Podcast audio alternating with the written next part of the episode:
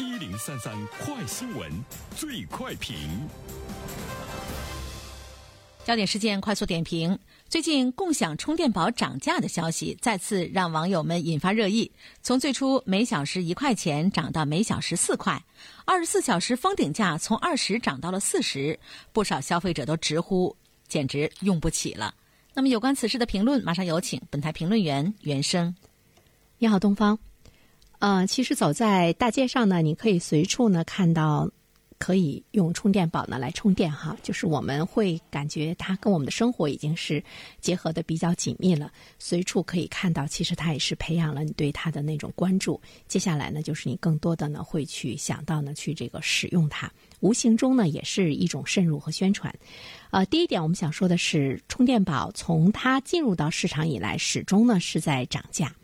呃，从最开始的一小时零点五元一元，到呢一小时二点五元，啊，到现在呢，我们看到呢是四元，有的地方呢已经到了一小时八元。共享经济啊，共享的这些消费，那么它最终会是一个什么样的结局？我们可能会想到共享单车，如今呢是很惨啊，还有呢一些这个呃共享经济未来的发展呢，也不是呢很被看好。那么，对于共享充电宝来说，我们现在却看到了它在不断的涨价。它是不是已经从一个不被看好的行业变成了一个强有力的产业链？对于充电宝来讲，它是不是已经到了呢可以盈利的这个阶段？共享充电宝可能它已经不是伪需求了，它同样跟其他的共享产品一样，也经历了那种价格大战哈比较惨烈的厮杀。几年之后呢，我们看到这种伪需求，人们认为的伪需求，已经创造出来了真正的需求，所以呢，它在涨价。那么说到这个原因，首先呢，就是我们对手机的依赖性呢是越来越高，这个呢是毋庸置疑。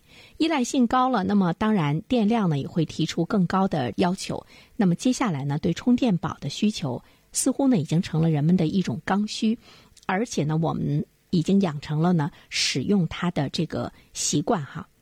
说到呢对这个充电宝的这个依赖，在一九年的时候呢，共享充电宝的市场全年的用户规模达到了一点五亿人次，到二零二零年，用户规模已经达到了四点零八亿人次，增长的速度是令人比较惊异的。这就是说，庞大的手机使用者中，也逐渐的会有一个庞大的。共享充电宝的这个使用，就对这个行业带来了巨大的需求。随着场景普及程度的不断提高，共享充电宝用户的规模呢也会不断的扩张。第二方面的话呢，其实我们会注意到，它其实呢是击中了人们对呃便携、对方便这方面的一种需求。这个需求呢，对于人们来说，在某种意义上来讲，也是一种刚性的需求。你会看到越来越多的人拿一部手机就直接出门了哈，呃，他不会去拿钱包，更不会呢随身再背一个包，这是很多年轻人的一种呢这个样态。当然，他更不会呢去随身带一个自己的充电宝。所以呢，我们会看到方便是现代人，尤其是年轻人对于呢这个出门的最直接的追求。这种便捷是共享充电宝其中的这个商机。嗯，还有呢，我们会看到，就是它的普及度呢，的确是太高了。它在我们的心中已经打下了烙印，就是你不用商家呃做广告啊去推广，在什么样的媒介上去推广，只要你出门，你是不是有一种感觉，就是随处都可以看到？哪怕呢是呃我们去吃饭的这个饭店，呃，包括呢一些超市，它都有共享充电宝的租借，商场呢更是有了更多的这个铺设。它的铺设点已经密集的展开，它对消费生活习惯的培养作用呢是巨大的。可以说，它通过海量的点位铺开，成功的引起了我们消费者的一种关注。注意力经济嘛，关注接下来就会呢带来流量，就会呢带来这个收益。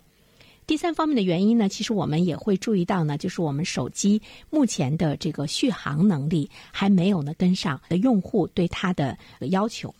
对于充电宝来讲，它目前的市场格局已经很明显了。呃，最初的时候呢，它的门槛比较低，谁都可以进来。之后呢，又用低价来占领市场。对于市场来讲，它已经被分配的差不多了啊。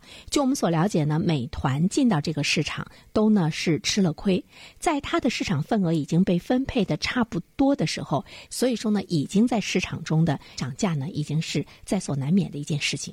最早呢，靠低价占领市场是资本在后面。的一种推动，但是天下没有免费的午餐，消费者永远不可能享受那样低的价格，而且资本它也是要获利的，它不可能永远呢给共享经济来输血，所以说呢，涨价就成了一种最简单粗暴，也是呢最行之有效的办法。